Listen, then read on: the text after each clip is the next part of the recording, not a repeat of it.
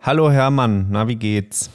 Hallo Jan, ja, allmählich wieder gut. Nach unserem letzten Allmählich Podcast hat es mich etwas hingestreckt. Etwas, Ah. äh, ja, weiß ich auch nicht, schnupfig, hustig und so. Aber heute ist der erste Tag, heute ist Freitag, heute geht's langsam wieder. 24. Februar, zwei Monate, vor zwei Monaten war Heiligabend, Jan. Eieiei, KW 8 Acht. oder 7? 8, KW 8. Herzlich willkommen in KW 8, ihr lieben Menschen, ihr draußen, die uns dazuhört. Ich glaube, wir sind mittlerweile 1200 Menschen, die diesen Podcast hören. Das freut uns sehr. Der Zeitweise Natur-Podcast mit Hermann Hirsch und Jan Lessmann. Die NDR Morning Show, die ihr natürlich jetzt im, im Naturprogramm hier hören könnt. Und ja, Hermann, du sagst, Aber ich hab bevor es aber schon- ins Naturprogramm geht, würde ich sagen, müssen wir erstmal ordentlich rudern. Rudern. Ich wollte eigentlich noch. Rudern. Ja, gut. Aber du. Oder was wolltest du? Entschuldigung. Nee, du widersprichst mir schon wieder. Wie wieder, wieder dir gut los. Hast mich auch noch nicht gefragt. Ja, komm, will die mach du erstmal, sonst hat Viel gute Laune auf beiden. Seiten. Ne? Oh, Ja. Ich habe dich schon gesehen, dass du mit dem T-Shirt, fast mit dem T-Shirt oder einem Pulli draußen standst. Es ist schon wieder soweit bei dir, ne? Es ist wieder soweit. Jetzt war hier Karnevalsumzug am Dienstag oder was. Ähm, Habe ich mir angeguckt, obwohl ich ein bisschen kränklich war. Bin mit der dicken Jacke Wollpulli losgestiefelt. Auf dem Weg runter zur Straße musste ich schon die Jacke aufmachen. Unten an der Straße habe ich sie dann ausgezogen. Dann habe ich mich in die Sonne gestellt. Dann musste ich den Buff und die Mütze ausziehen. Meinen Troja hier oben.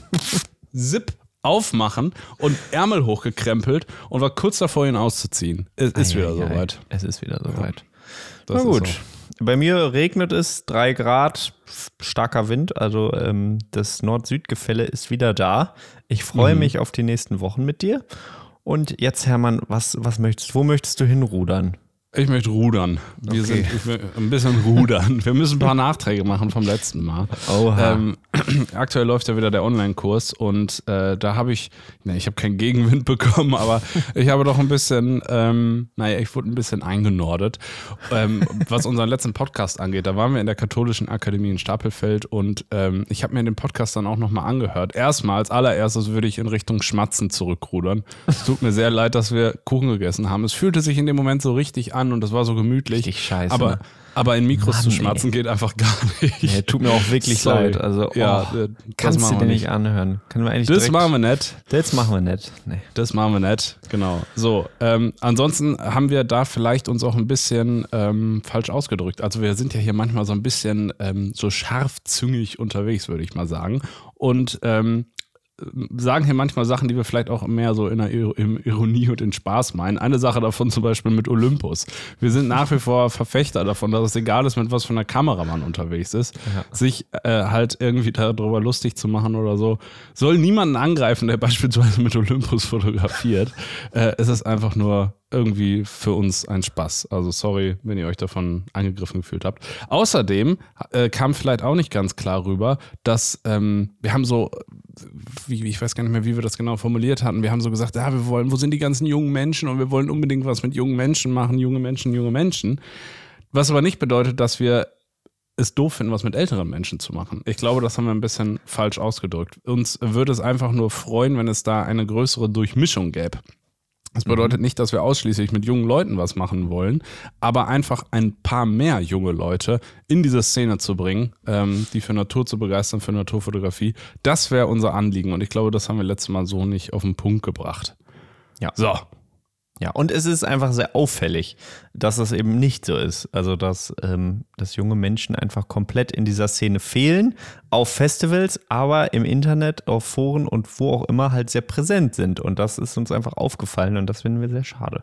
Deswegen Genau. ist es nochmal so, ja, spitzzüngig formuliert worden. Genau, und dass wir auf so einer Veranstaltung uns ganz manchmal auch nicht super wohlfühlen, kann man sich vielleicht äh, vorstellen, wenn man auch sich, wenn man jetzt vielleicht irgendwie, sagen wir, 64 plus ist und auf eine Veranstaltung geht, wo ausschließlich Menschen sind, die Mitte 20 sind und man ist die einzige Person oder hat noch eine andere Person mit, die auch über 60 ist. Da würde man sich, glaube ich, auch erstmal so ein bisschen unter Druck gesetzt fühlen. Ich würde das zumindestens Äh, und das kann man ja vielleicht ganz gut beschreiben. Ja. Es ist, und was ich auch richtig schön finde, und deswegen haben wir das auch, glaube ich, gesagt, dass ich nämlich finde, dass Naturfotografie oder generell alle Naturhobbys überhaupt nicht ans Alter gekoppelt sind. Ja, Äh, Das genau. ist ja bei vielen Sportarten und so immer so, dass man eigentlich immer was mit Menschen im gleichen Alter macht. Und das ist manchmal ja auch irgendwie ein bisschen langweilig. Und bei Naturfotografie ist das überhaupt nicht so. Es, Ja. Man kann wirklich, es ist eigentlich komplett egal, wie alt man ist. Ähm, Ja. Man kann so viel voneinander profitieren. Und das finde ich einfach das Schöne. Und es war vielleicht eher ein Arschtritt an die jungen Leute, dass sie mal auch dahin kommen sollen. Na, Genau. Ja. sowas. Hätten wir das Ja. also auch noch geklärt. Ich bin, ich äh, würde jetzt mal zum Thema Natur rüber wechseln, aber trotzdem Alles weiter klar, rudern. Bist du mein, Okay. beim dieser Steuermann beim Ruder, der so das, das Kommando vorgibt und ich. Ja, ich habe auf jeden Fall schon, ich höre in deiner Stimme, dass du auch einen kleinen Einlauf bekommen hast. Deswegen, du, du bist nicht ganz so nee, spitz nee, nee, so. kein Einlauf. Ich war, ich fühlte mich vielleicht einfach nur ein bisschen ertappt. Genau. Ertappt. Ja, okay. Oh, ich Wir bekomme gerade ein sehr ehrlicher Seriöser Podcast. Autoverkauf. Jetzt den Marktwert deines Autos berechnen. Das mache ich mal später. Oh Gott, diese E-Mails. Jan, zum Thema Natur würde ich auch gerne noch einen Nachtrag machen. Mhm. Letzte Woche ging es ein bisschen um Kröten. Krötenwanderung, Krötenzaun, Kröten über die Straße bringen, Kröten mit dem Auto plattfahren, all diese Dinge. Und ähm, da hatte ich mich auf Quellen ähm, vom NABU unter anderem gestützt. Und Mhm. da ging es darum, dass die Druckwelle von Autos in der Lage sein soll, Kröten zu töten. Kröten töten. Töten, Kröten töten. tötende Kröten. Flöten. Ähm, und da haben wir eine Rückmeldung bekommen von Niklas, war es, ne? Mhm. Ja. glaube ich. Ähm, der hatte uns ein wissenschaftliches Paper dazu geschickt, wo ähm, in Queensland in Australien Untersuchungen genau dazu durchgeführt wurden. Und zwar nicht the auf Theorie basierend, sondern in der Praxis. Die haben also Kröten auf die Straße gesetzt und sind dann mit dem Auto drüber gekachelt, um zu gucken, ob die noch das Ganze überleben oder nicht. Und ähm, da ist es tatsächlich so, ich habe hier eine kleine Tabelle vorliegen, dass die ähm, das widerlegen konnten. Die haben das mit Schau der mal mit der Smooth-Sided. Ach nee, Entschuldigung, das war. Oh nein. Ah, Mist. Mit der Cane Toad haben sie es gemacht. Ähm, haben äh, Kröten auf die Straße gesetzt, sind mit dem Auto drüber gefahren, mit unterschiedlichen Geschwindigkeiten, bei 50 km/h angefangen, mit 80, mit 100 und mit 110 und ähm, sind eben über die Kröte drüber gefahren. Das Auto äh, war an dem tiefsten Punkt 9 cm über dem Boden, also so ein typischer Wert, wie jetzt hier auch im PKW. Ähm, und 100% aller Kröten haben überlebt. Sie sind insgesamt über 97 Kröten gefahren, wie gesagt, teilweise mit 110. Mit 110 km/h sind sie über 41 Kröten gefahren und keine davon ist gestorben. Sie haben sie auch über Nacht ähm, dann noch quasi zur, wie man das so im Krankenhaus macht, ne? Wie, wie heißt das da immer noch? Zur Überwachung? Zur Wir behalten sie jetzt mal zur Überwachung über Nacht hier. Ähm, Liebe Kröte. so, äh, genau. Und es sind, äh, es ist keine gestorben. Also es scheint, dass es ähm, ja, Theorie, in der Theorie so aussieht, als müsste der Druck die Kröten töten, aber es scheint wohl nicht so zu sein. Also vielen Dank für diesen ähm, Nachtrag. Ich bin nicht ganz sicher, wie wir damit umgehen, weil eigentlich möchte ich niemanden ermutigen, zur Krötenzeit oh, schnell zu fahren, nochmal runterzuschalten, nochmal Gas zu geben. Ah ja, die Kröten können das eh ab. Man kann ja trotzdem ein bisschen langsam fahren, denn dann äh, würde ich sagen, hat man ja auch bessere Chancen, den Kröten auszuweichen und sie wirklich zwischen die Räder zu nehmen. Also, Ja, das Wenn ist ihr übrigens keine- eine Empfehlung auch äh, bei Instagram Niklas-Wildlives, Niklas Banowski. Ähm, ja, guckt da gerne vorbei. Guter Biologie-Content ähm, mit sehr viel guter Fotografie in Richtung Biologie und äh, sehr viel, es geht sehr viel um Amphibien und Reptilien, also schaut da gerne mal vorbei. da hat er auch immer richtig Ahnung. Da bei Ja, solchen das Menschen merke ich doch auch immer, das, was wir uns mal eben für so einen Podcast hier anlesen, ist halt nur so an der Oberfläche. Ja, Ähm, total. Also können wir nicht den mal oder solche Leute mal nochmal einladen, Jan, zu solchen. Themen? Würde ich gerne machen. Ist doch wirklich Gut. immer lustig, weil äh, wir haben ja wirklich wenig Ahnung. Wir sind halt dann doch Naturfotografen und da ist unser Spezialgebiet. Und Ja, auf jeden Fall. Ja, wir sind so ein Schwamm, der alles aufsaugt und diesen Podcast dann wieder abgibt. Aber ja, irgendwann ist der Schwamm auch voll. Ne? Deswegen können wir uns einfach gar nicht so viele Sachen merken und laden uns dann lieber Expertinnen und Experten ein. Genau. Ja. So, bitte aussteigen aus dem Ruderboot. Ich bin fertig mit Rudern. Ab jetzt geht's an Land weiter, Jan. Jawohl. Jawollo. Was hast du uns denn heute Schönes mitgebracht? Du, ich habe uns heute was mitgebracht, was ich ja letzte Woche angekündigt hatte. Und wir äh, schreiben uns das ja immer auf, wenn wir was ankündigen, dass wir es die nächste Woche dann auch machen. Und bei mir geht es heute dementsprechend um die Nebelkrähe und die Rabenkrähe. Und äh, es ist ja die große, die große Reihe der Raben und Krähenvögel. Äh, und die große Frage ist natürlich, Nebelkrähe und Rabenkrähe, sind sie es oder sind sie es nicht? Hermann, was sagst du? Was sind sie, Raben oder Krähen? Sind sie es oder nicht? Rabenkrähe und Nebelkrähe. Unterschiedliche Arten oder eine Art mit, mit Unterarten. Ah, ah, Aha. verstehe, verstehe, verstehe, verstehe. Ich würde sagen, das sind unterschiedliche Arten. Sind unterschiedliche Arten. Ja. Wieso? Ah. Naja, also gut, ich würde erstmal, sie sie sehen halt sehr unterschiedlich aus. Wenn man jetzt die eine Art damit abgrenzt, dass sie nur in der Lage ist, mit eigenen irgendwie sich fortzupflanzen und irgendwie sowas zu machen, dann wird es wahrscheinlich wieder kritisch. Dann ist es vielleicht nur eine andere Morphe. Ich, ne, ich sage, es ist eine eigene Art. Komm. Ja, es gibt halt Köpfen. verschiedene unterschiedliche Artbeschreibungen. Und eine Artbeschreibung ist eben diese, wie die du genannt hast, dass sich äh, Individuen nur unter, innerhalb einer Art fortpflanzen können. Und das ist bei Nebel- und Rabenkrähen auf jeden Fall ja nicht so. Trotzdem geht man davon aus, dass es, ähm, aber auch erst seit 2003 nach neueren Studien und ähm, besserer Forschung, dass es doch zwei unterschiedliche Arten sind. Davor ist man ausge davon ausgegangen, dass es eben die Rabenkrähe die Art ist und Nebelkrähe eine Unterart ist. Aber das kann sich bestimmt auch nochmal wieder ändern, je nachdem, wie sich da die Forschung weiterentwickelt. Aber Stand jetzt geht man davon aus, dass es zwei Arten sind. Also einmal die Rabenkrähe, Corvus corone, und sie hat eben ein komplett schwarzes Gefieder, ist ein bisschen kleiner als ein Keulgrabe. Äh, man kennt sie, eigentlich ist es so, glaube ich, die, die Standardkrähe, die wir so kennen.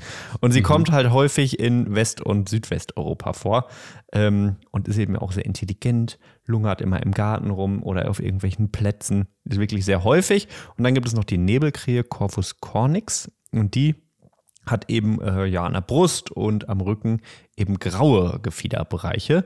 Falls ihr mal in Berlin gewesen seid oder irgendwo an der Ostsee, habt ihr die bestimmt schon mal gesehen.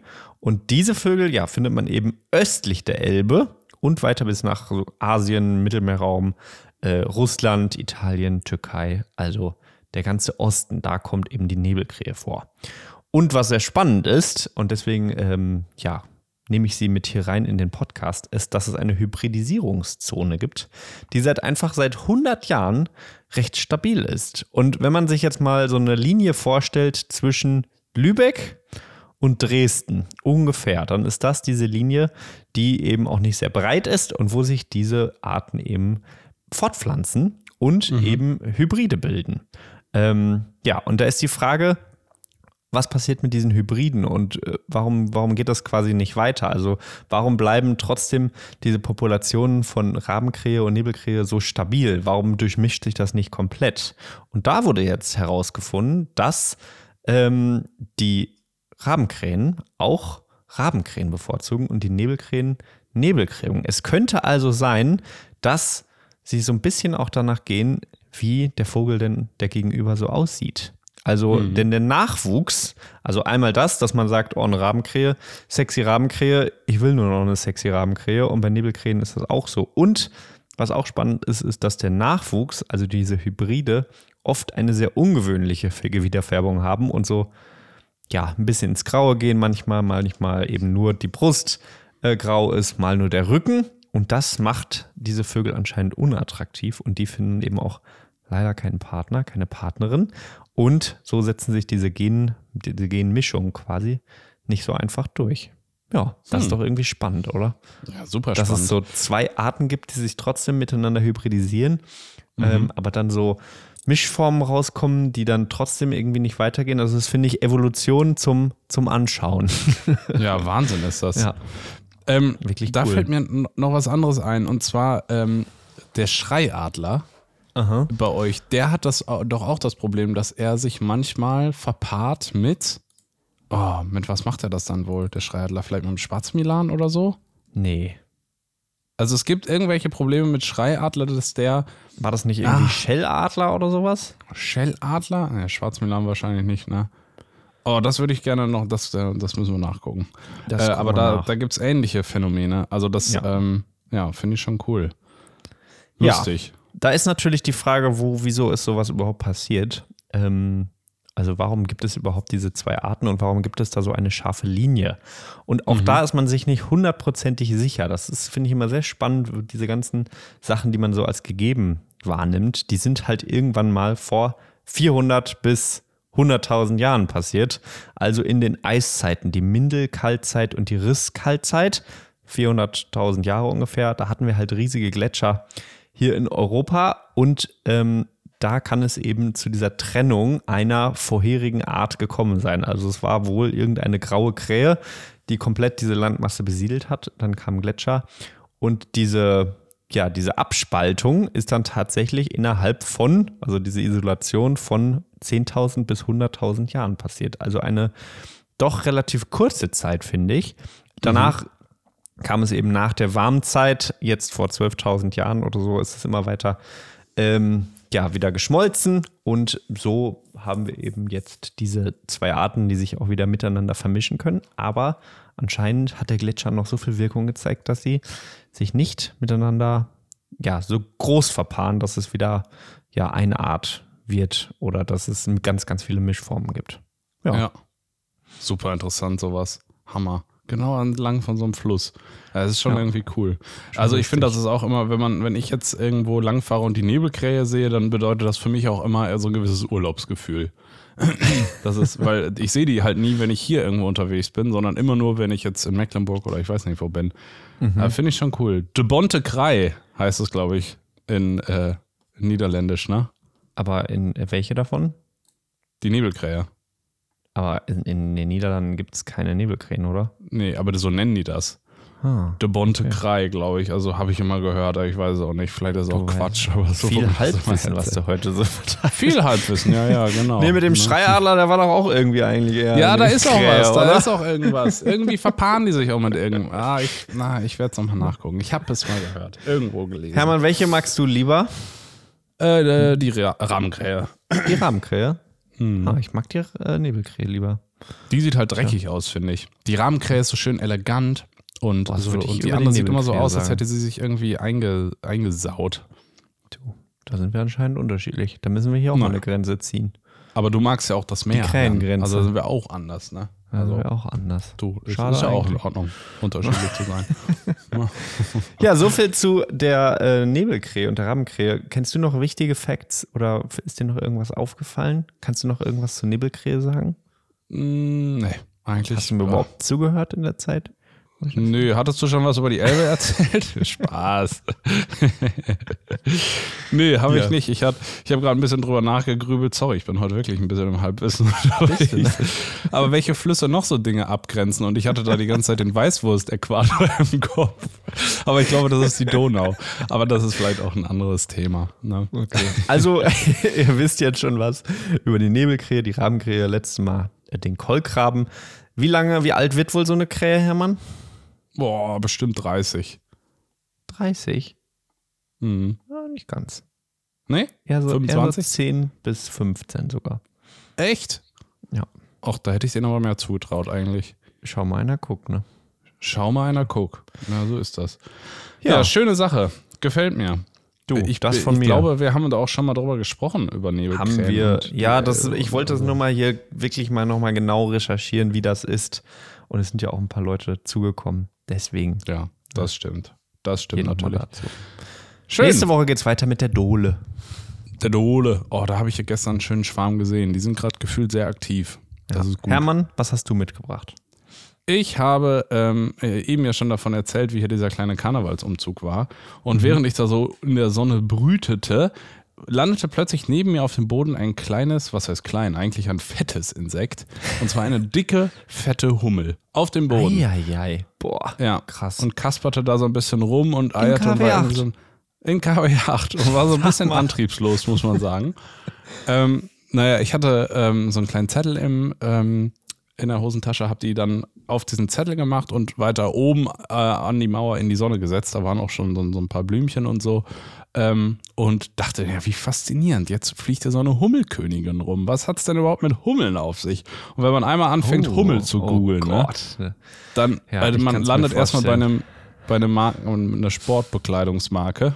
Man muss mhm. das dann ein bisschen konkretisieren. Keine Werbung. Ähm, keine Werbung, überhaupt Diese Werbung, dieser Podcast wurde gesponsert von Hummel. Genau. Was macht Hummel zu Hummel? Nein, äh, und ich, jetzt habe ich immer so ein paar Sachen einfach rausgesucht, Jan, und würde gerne hier mal so ein bisschen wieder Frage-Antwort-Spiel mit dir spielen. Was ist okay. überhaupt der Unterschied zwischen einer Biene und einer Hummel? Boah, muss das sein mit diesen Fragen? Ich mag das wirklich ja. überhaupt nicht, Hermann, wirklich. Aber das Publikum mag es, Jan. Ja, aber dann stell das doch an das Publikum. Und wir warten immer. Ja, und dann so. warte ich eine Woche oder was? du, dann zieht sich das aber mit der Vorstellung von der Biene. Naja, gut. Also, die Hummel Hummeln ist eher so Richtung größer. Hummelbummel, sind eher größer genau. und die Biene ist eher kleiner. Biene Aber so genau weiß ich es auch nicht. Ich möchte eigentlich was hören, was du zu sagen hast, bevor ja, ich hier komm, rumrate wie so ein Irrer. Hast ich wieder rausgeredet. Okay, ja. also Hummeln sind einfach Gerne. deutlich größer als Bienen, deutlich dicker und haben auch deutlich mehr Haare am Körper, was mhm. sie übrigens, ganz nebenbei gesagt, deutlich besser für die Bestäubung eignet als Bienen. Ah, weil da einfach okay. deutlich mehr Pollen und sowas dran hängen bleiben. Ja. Aber auch jetzt mal vorweg, bevor wir auf die Hummelkönigin eingehen, Hummeln können übrigens keinen Honig oder produzieren keinen Honig, so wie Bienen. Aber mhm. sie gehören zu den Wildbienen. Hätte ich auch nicht gedacht. Mhm. Wollte ich dich alles raten lassen? Naja. So, Jan, so eine Hummelkönigin. Ich freue mich aber, diese Informationen zu bekommen, muss ich sagen. Auch mal auf den Punkt. Geil. Auf mal auf den Punkt, genau. Ja. Was, wie, wie jetzt so ein bisschen, gehen wir mal jetzt den Weg von so einer Hummel durchs Jahr, um mal zu mhm. verstehen, warum jetzt hier eine so eine fette Hummel irgendwie bei Karneval mitmischen will. Im mhm. Februar. Was hat es damit komisch. auf sich? Das sind ja. so die ersten, oder? genau, bei Hummeln ist es so, hm. dass ähm, wenn man jetzt mal irgendwie im Sommer oder im Herbst anfängt, ähm, das komplette Hummelvolk im ja, Herbst stirbt, bis auf die Königin. Die Königin mhm. wurde vorher begattet und überlebt dann eben den Winter irgendwo gut geschützt in, weiß nicht, versteckt sich irgendwo. Und sobald es dann wieder ein bisschen wärmer wird, nach dem Winter, genau, ähm, lebt sie jetzt erstmal von Vorräten, von dem sogenannten Honigmagen heißt das, also mhm. eingelagerte Vorräte, die sie noch aus dem Jahr davor hat und fliegt mit denen jetzt umher. Ihr Ziel ist es nämlich jetzt, eine, äh, ein neues Volk aufzubauen. Ähm, das heißt, sie, sie eiert jetzt irgendwie umher und sucht nach irgendeiner Höhle oder irgendeinem geeigneten, äh, geeigneten Unterschlupf. Darf ich und da eine Frage stellen? Ja, gern. Äh, wie, was braucht sie denn für eine Temperatur? Das hatten wir ja schon mit der Erdkröte, weil diese ja. ganzen Insekten, die sind doch jetzt alle, die erfrieren doch alle. Also woher nehmen die die Power? Also natürlich aus ihrem Honigmagen, aber ab wann ja. geht das dann los? Also ist das normal, dass es jetzt im Februar, Ende Februar ist? Ja, ist es. Also ähm, hm. die Art, die ich jetzt hier gesehen habe, auf Arten kommen wir gleich auch noch mal ein bisschen mhm. zurück, war eine dunkle Erdhummel, Bombus mhm. terrestris, schon wieder terrestris, ne? wie, oh. beim, wie beim Wurm. Aber Bombus, was für ein cooler Name. Bombus. Ja. Naja, die fliegt auf jeden Fall ähm, ab Mitte Februar. Also das ist wohl normal. Mhm. Ich weiß nicht, äh, habe ich jetzt keine Ahnung von, ob die ab einer gewissen äh, Temperatur oder ob das auch wie bei den Mauerseglern eben von der Tageszeiten länger abhängt oder so. Keine Ahnung. Weiß ich nicht. Geil. Naja, ich, merke, ich weiß nichts über Hummeln. Das ist richtig cool. Ja, es ist auch so ein Tier, was irgendwie alle mögen. Man hat da so ein paar mhm. Vorurteile zu, aber irgendwie ist es trotzdem spannend. Ja. So, sie ist jetzt auf jeden Fall äh, auf dem Weg äh, und äh, häufig kommt es dann dazu, dass in dem Moment, wo sie schon unterwegs ist, ähm, die Pflanzen noch nicht so weit sind. Manchmal ist es irgendwie ein bisschen kälter gewesen oder dann passt das mhm. nicht genau aufeinander. Und ähm, dann ist es eben so, dass sie keine Nahrung hat und eben antriebslos irgendwo rumtorkelt mhm. ähm, und einfach keine Power mehr hat. So, und wenn man denkt, naja, gut, das ist jetzt ja nur eine kleine Hummel, ist ja auch egal, muss man sich vor Augen führen, dass jede einzelne dicke Hummel, die man jetzt gerade jetzt im Moment irgendwo sieht, mhm. ein ganzes Hummelvolk im Sommer bedeutet. Boah, also, also das, das ist was alles Hummelkönigen, Königinnen. Genau, genau, weil ja alle Krass. anderen jetzt aktuell tot sind. Ja. Die, die jetzt unterwegs sind, sind Hummelköniginnen, die versuchen neue ähm, neue äh, Völker aufzubauen. Das heißt, und in Deutschland gibt es wirklich jetzt, also im, sagen wir, Dezember, Januar, sind die alle tot. Ich glaube die schon. Die leben genau also, ein Jahr. Die leben Krass. genau ein Jahr beziehungsweise einen Sommer. Und die Hummel, also die Hummelkönigin dann länger. Da weiß ich mhm. nicht, ob die auch mehrere Jahre schafft, keine Ahnung. Aber die ähm, ist eben die einzige, die über den Winter kommt und jetzt auf der Suche ist, um ein neues Volk zu gründen. So, wenn die jetzt aber eben irgendwo antriebslos unterwegs ist, gibt es auch Möglichkeiten, dieser Hummel zu helfen, um äh, eben dabei zu helfen, dass sie ein neues Volk aufbaut. Und zwar kann man sie aufheben, so wie ich das auch gemacht habe, und dann so in Anführungsstrichen Kraftnahrung anrühren, indem man mhm. einfach einen Teelöffel oder einen halben Teelöffel oder weiß ich, ein bisschen Zucker in Wasser auflöst und das in einem in einer Mini-Schüssel oder auf dem Teelöffel da selbst neben der Hummel auf diesem Blatt Papier beispielsweise platziert. Dann mhm. eiert sie dahin und äh, nimmt das ein bisschen auf. Da ist natürlich richtig viel Kraft drin. Und kurz drauf, nach ein paar Minuten, ist die dann wieder richtig gesättigt und hat richtig Energie, um weiterzufliegen. Also hm. da kann man jetzt wirklich mit super kleinen Maßnahmen helfen, dieser einen kleinen Hummelkönigin dabei hinterher ein Volk über den Sommer zu bringen, was mhm. wiederum eben ähm, bis zu 600 Tiere stark ist und super wichtig ist für Bestäubung. Also, Krass. das ist ein aktiver Naturschutztipp aktuell, Boah, den man so tun kann. Guter Tipp, Hermann. Ja, finde ich auch. Finde ich ja. einfach so schön. Und die sind auch so süß, ne? So eine Hummel. Oh, kann man mhm. nicht dran vorbeigehen, finde ich. Ähm, darf ich so, kurz Jan. was zwischenstreuen? Ja. Ich habe gesehen hier gerade, ist einmal ganz kurz gegoogelt, eine Hummelkönigin wird tatsächlich nur 52 Wochen alt. Hm. Ähm, und ja, ähm, also sie ist quasi nur, sie überwintert nur, mhm. gründet dann im Frühling ihren Staat und da entstehen dann auch Jungköniginnen, die dann später befruchtet werden. Und die ja. alte Königin stirbt dann. Ja. Hammer, ne? Äh, cool. Richtig cool. Okay, äh, ich äh, fand das jetzt irgendwie spannend. Jetzt hat man der Hummel so geholfen, hat ihr ein bisschen mhm. Zuckerwasser da hingelegt und sie fliegt von dann und man freut sich und hat eine gute Tat gemacht. Und dann dachte ich, wäre es jetzt irgendwie cool, nochmal weiter zu verfolgen, was die Hummel dann so macht mit der, mit der Energie, Energie, die man ihr gegeben hat. so, als erstes sucht sie sich äh, nach wie vor nämlich eine, äh, einen geeigneten Ort für ihr Nest. Und zwar sind mhm. das häufig Erdlöcher, also Mäuselöcher beispielsweise. Manchmal geht sie aber auch in äh, Haufen aus topem Holz oder in irgendwelche Steinspalten. Es kommt auch ein bisschen auf die Art an. Wenn sie mhm. das einmal gefunden hat, dann legt sie selber das Nest auch aus mit Haaren und Gras, wie ein bisschen wie ein kleiner Vogel. Ähm, fängt dann an, eine Wabe zu bauen, legt in mhm. dieser Wabe dann die Eier. Je nachdem, wie warm es ist, wärmt sie die Eier auch selber. Alter. Nach drei bis vier Tagen schlüpfen dann die ersten Arbeiterinnen, mhm. die, ähm, also am Anfang legt sie nur, das kann sie wohl steuern, nur Eier für weibliche Arbeiterinnen.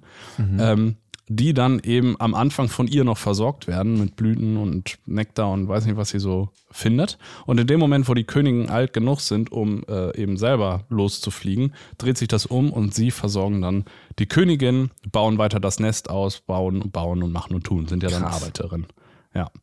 Und das Ganze geht ähm, bis in den Juli hinein, dass die äh, Hummelkönigin ausschließlich weibliche Eier legt, um eben mhm. Genug Arbeiterinnen zu haben. Und erst ab Juli entwickeln sich dann ähm, die Jungköniginnen.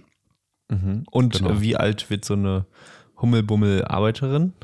Das weiß ich nicht. Okay. Ich denke, aber also ja nicht so alt, ne?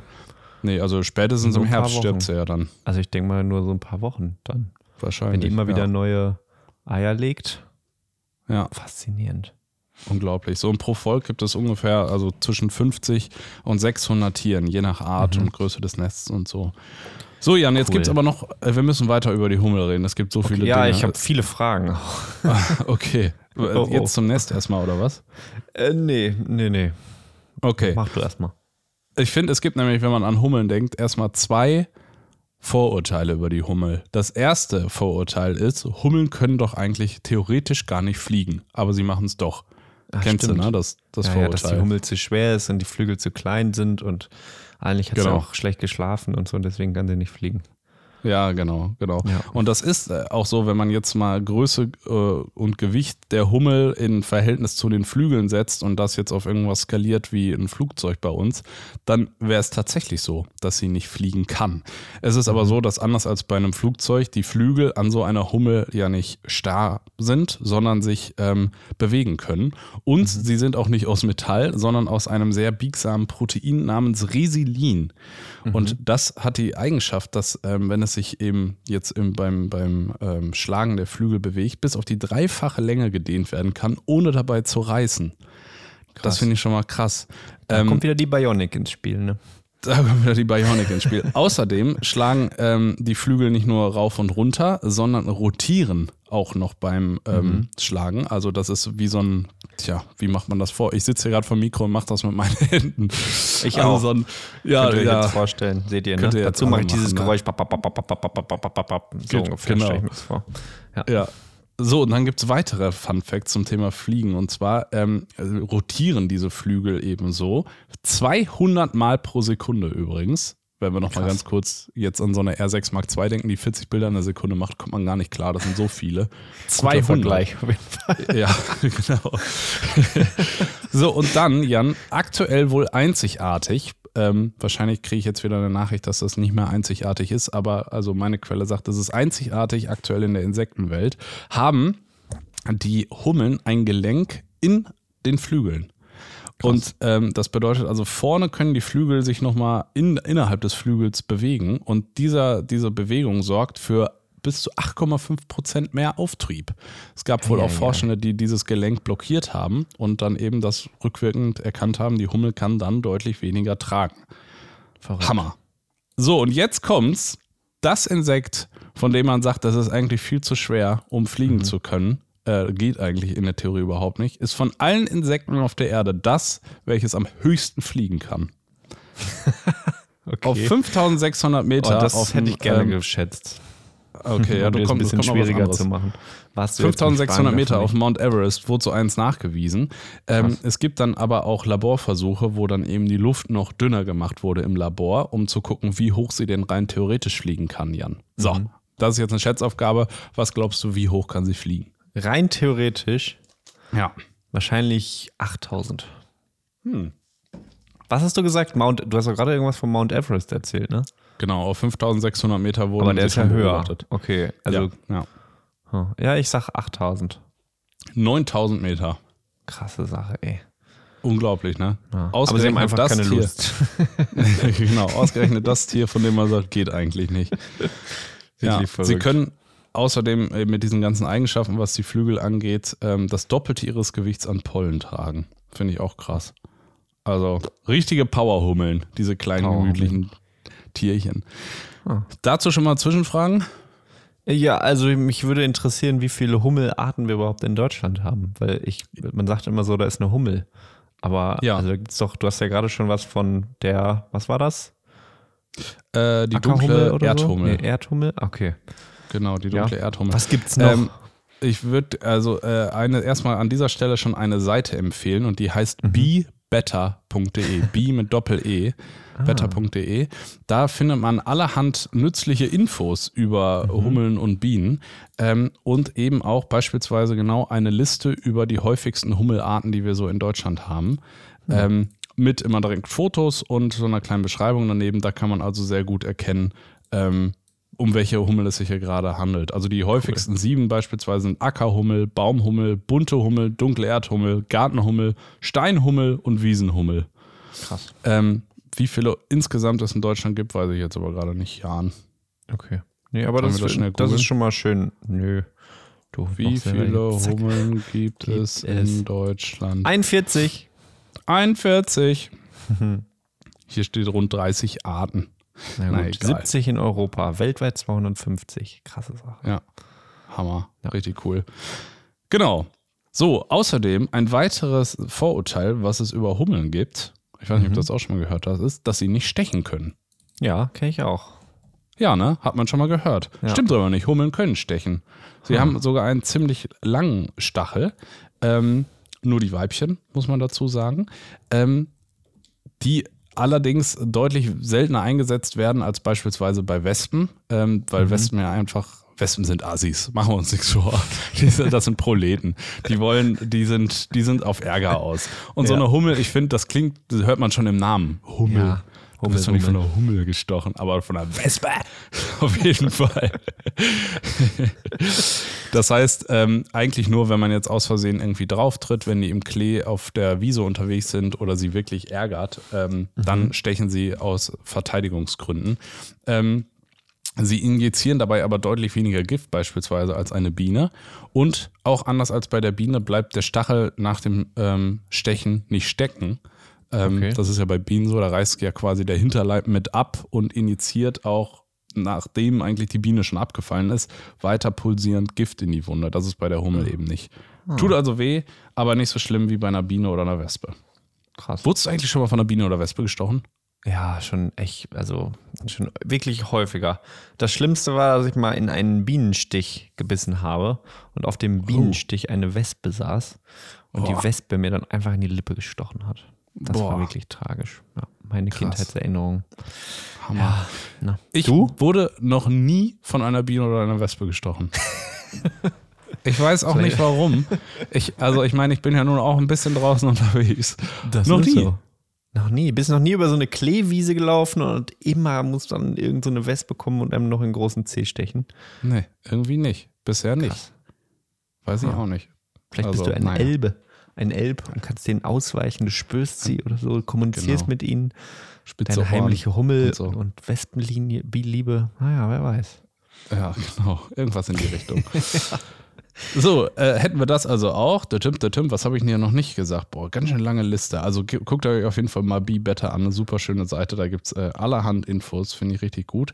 Ähm, Ich, Boah, ich hab finde, da können wir auch im, im Sommer und jetzt nochmal drüber reden, weil ich finde, da kann man noch bestimmt so coole Sachen rausfinden. Ja. Und die sieht Ja. man ja auch irgendwie jeden Tag.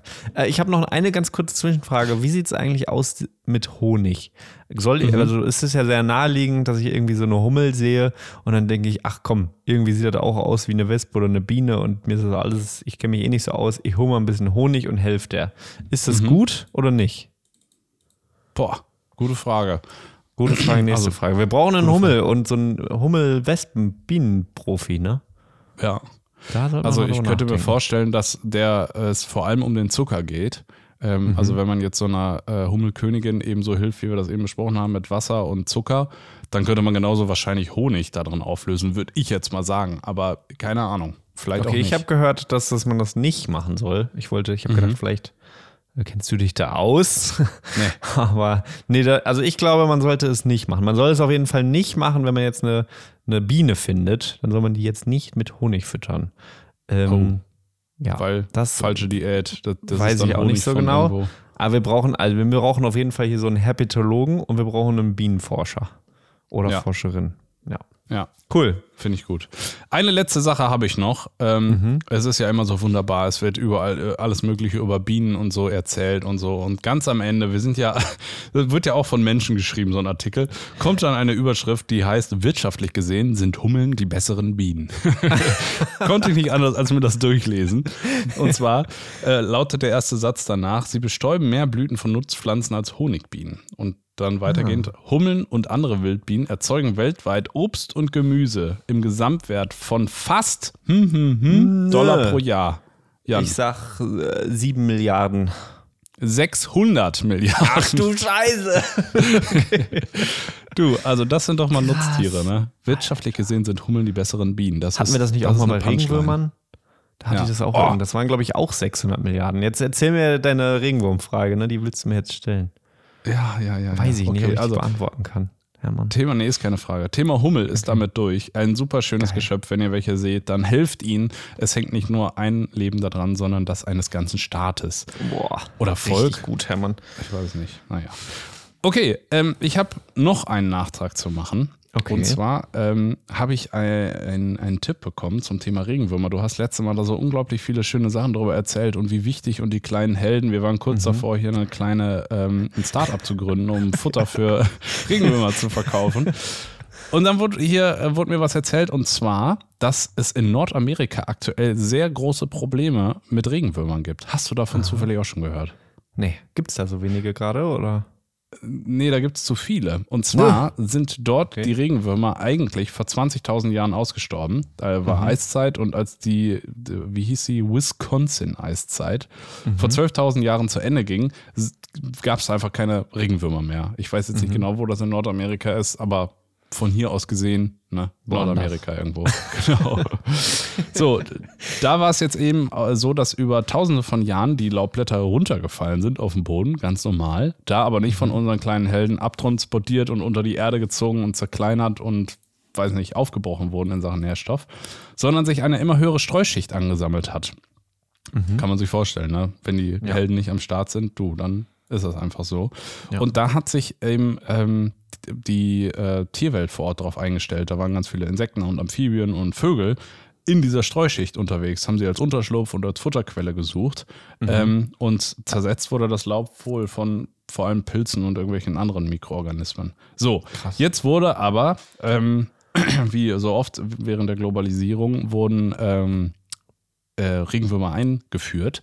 Man ist sich nicht genau sicher, wahrscheinlich in der Erde von irgendwelchen Wurzelballen oder auch als Köderwürmer beim Angeln. Und ähm, die haben sich da natürlich unglaublich gut verbreitet. Die haben ja perfekte Bedingungen. Das muss ja der Garten Eden für die sein. 12.000 Jahre gefüllte Speisekammer sozusagen. Richtig graben. Genau. Und legen da richtig los, vermehren sich wie blöd. und sorgen dafür, dass diese Streuschicht jetzt deutlich kleiner wieder wird. Und das ähm, führt dazu, dass die ganzen Insekten, die sich vor Ort darauf ähm, eben spezialisiert haben, also die ganzen Asseln, Milben, Larven, was es alles so gibt, haben jetzt einfach keine Deckung mehr. Und wie das immer so ist in so Ökosystemen, wenn eben die, das eine Ende wegfällt, dann mhm. leiden auch alle, die dahinter kommen, also alle, die diese Tiere beispielsweise fressen. Das ganze mhm. Ökosystem ist dadurch also bedroht, unter anderem auch die Bäume, weil die kleinen Keimlinge von den Bäumen ähm, eigentlich in dieser Streuschicht die ersten Jahre super überdauern konnten, weil sie geschützt waren. Und mhm. wenn es diese Streuschicht jetzt mehr nicht mehr gibt, dann stehen die da kahl auf dem Boden und sterben wohl mehr. Also mhm. Fand ich einfach irre, weil alles, was du letztes Mal erzählt hast, klingt ja so toll, weil wir das von hier so kennen, dass das so ja. sein muss. Krass. Aber irgendwo anders auf der Welt hat sich das einfach anders entwickelt und dann kann so ein kleiner Held da einen richtigen. Schaden anrichten. Da fand ich einfach Helden spannend. Mehr. Ja, Lokal, lokale Helden. Local Heroes. Local genau. Heroes. Schön. Genau. Ja, ja, das war das. Eine Anti-Geschichte quasi zum, zum der Anti-Held ist er jetzt quasi ja. geworden, der Regenwurm. Zumindest in Nordamerika. Ja, genau, so ein bisschen. schön. Ja, Hermann, ich habe noch ja. eine Frage an dich. Oder bist du mhm. fertig mit, den, mit dem Regenwurm? Ja, ja, ja, ja. ja. Ich habe eine Frage an dich. Vielleicht überrascht sie dich jetzt auch, aber ich möchte ein bisschen diskutieren. Mm. Und zwar geht es um das öffentliche Nennen von Fotolocations oder grundsätzlich auch Naturlocations, die man irgendwie schön findet, bei Instagram oder in Foren oder sonst wo in Büchern, was auch immer, und dem dazugehörigen gehörigen Naturschutz. Wir haben da schon mal so ein bisschen drüber geredet, ne? Oder mm. war das nicht mit der Orchideenwiese? Ähm, haben wir glaube, das schon gemacht? Ja, wir haben da schon mal drüber gesprochen. Das wurde uns schon mal an uns herangetragen. Da war doch vor einem halben Jahr oder was so ein Aufschrei mit so einer App. Ja, irgendwas. Ich habe vergessen, da. wie sie hieß, aber irgendwie gab es da schon mal was zu. Ja. Na, die Frage ist, wie du dazu stehst. Boah, das ist natürlich wirklich schwierig. also, ähm, Alter, okay, das hat mich also wirklich ein bisschen überrascht. Ja, du, das also, ist, wir sind ja ein sehr frischer Podcast hier. Frisch, frisch und zackig, ne?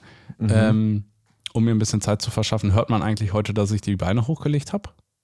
Du hörst dich auf jeden Fall noch ein bisschen müde und krank an, finde ich. Du bist noch nicht ja, der okay. schnellste, Hermann. Also ich Nein. finde, man hört das immer, wenn Leute liegen oder. Die Beine. Ah, okay, ja, okay, okay. War nämlich ein Test, weil ich habe die Beine nicht hochgelegt. oh,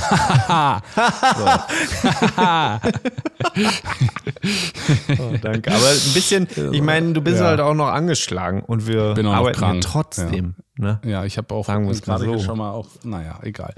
So, also zu einem Thema Locations. Ähm, also ich finde es generell, wenn es jetzt wirklich irgendwie ganz fragile Dinge in der Natur gibt, die man mhm. entdeckt, dann finde ich, ist es immer ein gewisses Risiko, das an die große Glocke zu hängen und zu sagen, hier, fahrt da hin und weiß nicht, guckt euch das alle an. Durch das Internet äh, kann man das ja manchmal auch nicht mehr kontrollieren. Man kann nicht ausgewählten Leuten sagen, hier, guck dir das an, aber sei vorsichtig, sondern mitunter kann sich das ja verbreiten wie ein Lauffeuer und dann hat man es nicht mal im Griff und im Worst Case sorgen dann eben zu viele Menschen dafür, dass dieses, ja, weiß nicht, Phänomen oder die Tierart oder was auch immer daran kaputt geht. Mhm. Ich bin aber immer so ein bisschen hin und her gerissen, weil ich weiß nicht, ob man da, also auf welche, welches Ende muss man dafür verurteilen? Die, das Ende, welches quasi veröffentlicht oder das Ende, was da vor Ort dann hingeht und rücksichtslos mit der Natur umgeht. Ja. Also generell nicht geheimnisvoll mit Informationen über die Natur umzugehen, finde ich schön. Ähm, mhm. Denn Menschen einfach zu sagen, guck mal hier, fahr mal dahin, guck dir das an, das ist super toll, das musst du gesehen haben, ähm, finde ich eigentlich eine schöne Sache, sich auszutauschen und äh, gegenseitig da voneinander zu lernen.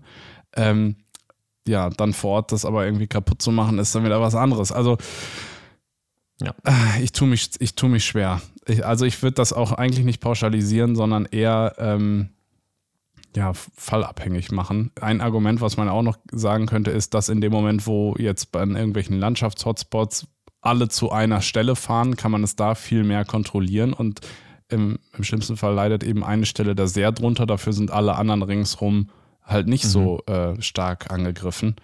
Ähm, ich ich habe keine Ahnung. Ich weiß es nicht. Was, was hast du? Finde ich aber schöne. Also finde ich auch genau so eigentlich. Sehe ich auch so. Das ist wirklich schwierig, das zu sagen. Und was ich noch vielleicht ergänzen möchte, ist, dass dieses öffentliche Anprangern dann von Menschen, die das gemacht haben, also die quasi Fotolocations öffentlich rausgegeben haben, dass ich das wirklich sehr, sehr schade finde, weil ähm, es bringt halt gar nichts. Also die Person, die angeprangert wurde, fühlt sich meistens auf den Schlips getreten und macht es dann noch mehr oder kann es überhaupt nicht einsehen. Und durch dieses öffentliche zur Schau stellen macht man das Ding ja noch größer, als es sowieso schon ist. man mhm. regt sich nur mehr auf. Viele Leute verschwenden Energie, die man für andere Sachen ähm, besser ja irgendwie aufbringen kann. Aber ich finde es ja. auch eine sehr spannende Diskussion. Ähm, ja, aber immer wieder, kommen wir immer wieder zu dem Ergebnis, dass Leute, die sich grundsätzlich für Natur irgendwie interessieren, sich nicht gegeneinander aufspielen sollten. Und das Problem genau. meistens woanders liegt. Also ja. da, wo einfach Landwirtschaft, äh, nicht Landwirtschaft, sondern Landschaft und äh, ja, einfach nicht mehr so in diesem Maße vorhanden ist. Ja, ich habe mal vielleicht, um das auch ein bisschen mal einzuordnen, weil mhm. über dieses Thema wurde ja schon häufig gesprochen und äh, ja. die, die Fragestellung ist immer schwierig. Jan, wann bist du das letzte Mal aufgrund einer Empfehlung zu irgendeiner Stelle gefahren, um da dir Natur anzugucken oder sie zu fotografieren? Boah. Am besten nicht aufgrund einer privaten Empfehlung, sondern aufgrund irgendetwas, was du im Internet gelesen hast. Da muss ich erstmal wirklich überlegen. Lange meistens her, ne? ist das nicht. Das ist wirklich lange her. Also meistens sind es doch dann so private Kontakte, ähm, wo man dann irgendwie fragt und weiß, da kennt sich jemand aus. Aber wirklich, dass ich jetzt irgendwo gelesen habe, es war mal äh, auf Usedom ein Elch und das war groß in den Medien und da wollte ich da unbedingt den fahren und den und fotografieren. Den ja. Hab ihn natürlich ja. nicht gefunden. Ja, aber sonst. Stimmt, da war auch mal ein Walross auf Rügen irgendwo. Ja, und Baltrum, also solche Sachen, das, das finde ich dann mhm. schon cool. Da würde ich dann auch hinfahren. Mhm. Aber sonst, ja, also, weiß ich nicht. Nicht Weil so das finde ich das andere. Man kann immer in der Theorie darüber sprechen, ähm, was das alles für Auswirkungen hat. Man könnte den Spieß aber auch mal umdrehen und vielleicht viel mehr dazu motivieren, zu sagen, guck nicht danach, was die anderen Leute im Internet schreiben. Im Worst Case sind das sogar eigentlich dann immer Bilder, die schon gemacht wurden, speziell was Landschaften angeht. Ich verstehe es auch nach wie vor nicht, warum man als Person 100.312 an irgendeine mhm. Stelle fahren muss, um das gleiche Foto zu machen wie alle anderen schon. Ja. Fahrt doch lieber vor der eigenen Haustür irgendwo hin und sucht euch eure eigenen kleinen Stellen. Das ist ja, doch viel schöner. Aber ich glaube, das müssen wir den Leuten, die diesen Podcast hören, nicht sagen. Das sind wahrscheinlich das andere Leute, die einfach noch nicht so weit in ihrer Naturerfahrung sind. Meistens sind es ja Menschen, die so sehr von der Natur entkoppelt sind, dass sie Natur als ein Objekt sehen, ähm, wo man quasi hinfährt, sich das aneignet und dadurch eben Fame, Likes und was auch immer bekommt. Aber das jetzt so zu pauschalisieren und so abzuwerten, finde ich auch schlecht, mhm. weil eigentlich finde ich es traurig, dass, dass diese Menschen halt sehr wahrscheinlich keine Naturerfahrung in ihrer, Natur, in ihrer Kindheit gemacht haben und auch nicht in ihrem Erwachsenenleben. Und ich wette, wenn diese Personen auch irgendwie Naturerfahrungen machen würden und das wertschätzen, dann würde man auch nicht mehr so damit umgehen. Und dann würden die auch wieder lieber ihre Natur vor der Haustür suchen und nicht irgendwo hinfahren, wo alle mhm. hinfahren. Tja. Ja, und ich habe gerade auch nochmal überlegt, dass es äh, da vielleicht auch Unterschiede gibt. Wenn man nämlich jetzt irgendwo ist, ähm, wo man sich nicht auskennt. Ich denke gerade beispielsweise nochmal an unseren Trip nach Slowenien. Und dann mhm. bekommt man da äh, irgendwas gesagt und fahrt man dahin, guckt euch mal das an und dann guckt man ein bisschen im Internet und mhm. findet irgendwelche tollen Stellen. Dann sind wir da durchaus hingefahren und haben uns irgendwelche Höhlen oder Schluchten angeguckt. Ja. Ne? Mhm. Ist schon Auf jeden so. Fall. Ja, ja, also ist, ja, genau, vor der eigenen Haustür braucht man das dann vielleicht auch weniger. Es ist, es ist ein schwieriges Thema. Ist so. Aber ich habe gedacht, wir reden dann noch mal kurz drüber. Wir sind ja ein paar mehr Leute geworden und irgendwie finde ich das immer ein spannendes Thema, weil sich ja man als Fotografin, Fotograf immer in diesem Spannungsfeld bewegt. Und ja. das finde ich, lohnt sich da ähm, drüber nachzudenken. Was man ja. da vor allem im Internet postet, wie sehr man gegen andere Menschen vorgeht und sie öffentlich an Pranger stellt, aber auch, was man vielleicht selber preisgibt. Ich glaube, wir haben da alle ein inneres Gespür für, ähm, und das sollte man dann da auch einsetzen. Und nicht zu ja. sehr im Internet rumhaten, was alles scheiße ist. Ja, das ist so. Jan, ich habe noch ja. eine äh, abschließende du. Frage für dich, Gerne. um das ganze Thema vielleicht auch nochmal aufzulockern und hier mit einem guten Gefühl rauszugehen. okay. Sagst du eigentlich Birke oder Birke? Birke. Birke, ne? Birke. Ich komme auch aus Bochum und irgendwo da, da ist das, da sagt man das so. Im Rheinland ja. würde man Birke sagen, oder? Birke. Und sagst ja. du Käse oder Käse? ähm, warte mal, ich, ich, das weiß man nicht, kann ich immer gar nicht. Was tust sagen, du dir aufs Brot? Wurst Boah, oder was Käse. isst du da gerne drauf? Käse. Ja, Käse, ne? Mit so ein E. Mittelding, ne? Käse. Kä kein Käse. Nee, Käse ist es nicht. Okay. Naja, dann habe ich das. Kann ich danke. den Punkt ja auch noch du's? abhaken von meiner Liste. Birke? Ich, ich sag Birke auf jeden Fall. Birke, ne? Das ist Ne. kurz vor Borke, finde ich. ähm, und ich sag aber nicht Käse. Kä doch, ich sag Käse. Ich glaube, ich sag Käse. Käse? Käse? Naja, ich sag so ein Mittelding. Ä, E hintereinander. Käse. Kä- Käse. Käse. Gut, Gut. Hermann, ich möchte noch Danke sagen. Danke an unsere Patrons, die uns weiter so unterstützen und das Mögliche machen, dass wir uns hier über Nebelkrähen, Hummeln und was auch immer äh, austauschen können und es diesen Podcast gibt. Das ist sehr, sehr schön. Vielen, vielen Dank. Falls ihr uns dann noch unterstützen möchtet, könnt ihr das gerne tun. Auf Patreon haben wir einen Kanal. Aber eigentlich sollte es erstmal ein Danke sein an die Leute, die das schon so tatkräftig machen. Äh, Ja. Richtig, richtig cool. Es hilft Und wer sich sehr. noch ein fetteres Danke einholen möchte, ist es auch nach wie vor ein unausgeschriebenes, äh, ein unausgeschriebener Finderlohn ausgeschrieben. Leute, wie sieht's aus mit Magic Lantern? Da haben wir Ja. nichts von gehört. R5. Gibt's da keine andere Software? Also, ah, ich, naja. Ich also, habe gedacht, du sagst gerade Finderlohn auf dein Stativ. Hermann hat nämlich sein Stativ Ah. verloren im Wald. ich, hab, äh, ich weiß Sorry, nicht dass ich das jetzt so öffentlich mache. hier. Oh, Das mein Stativ ist hart, ne? weg. Ja, Jan, hätten wir das. Ich gehe jetzt mal wir los an die letzte bekannte Stelle, wo ich das Stativ gesehen habe. Und Schön. genau. Ansonsten Mittag. steht das Wochenende vor der Tür. Es soll nächste Woche wunderschönes Wetter sein. Also es wird sich jetzt einiges tun in der Natur. Ihr werdet Hummeln sehen und ab jetzt geht es hier Schlag auf Schlag mit Themen. Ähm, Geil. Also Ich freue mich auch irgendwie. Es Irgendwie reicht es jetzt auch mal. Das hat, irgendwie war das noch so eine Winterfolge. Ich habe Bock auf Frühling irgendwie. Ich habe auch Bock auf Frühling. Nächste Woche, ich habe im Wetterbericht gesehen, eine Zahl, die mich sehr abgeholt hat. Vielleicht noch auch Motivationspodcast-mäßig nochmal zum Abschluss. Elf Stunden Sonnenschein sind nächste Woche Dienstag hier angesagt.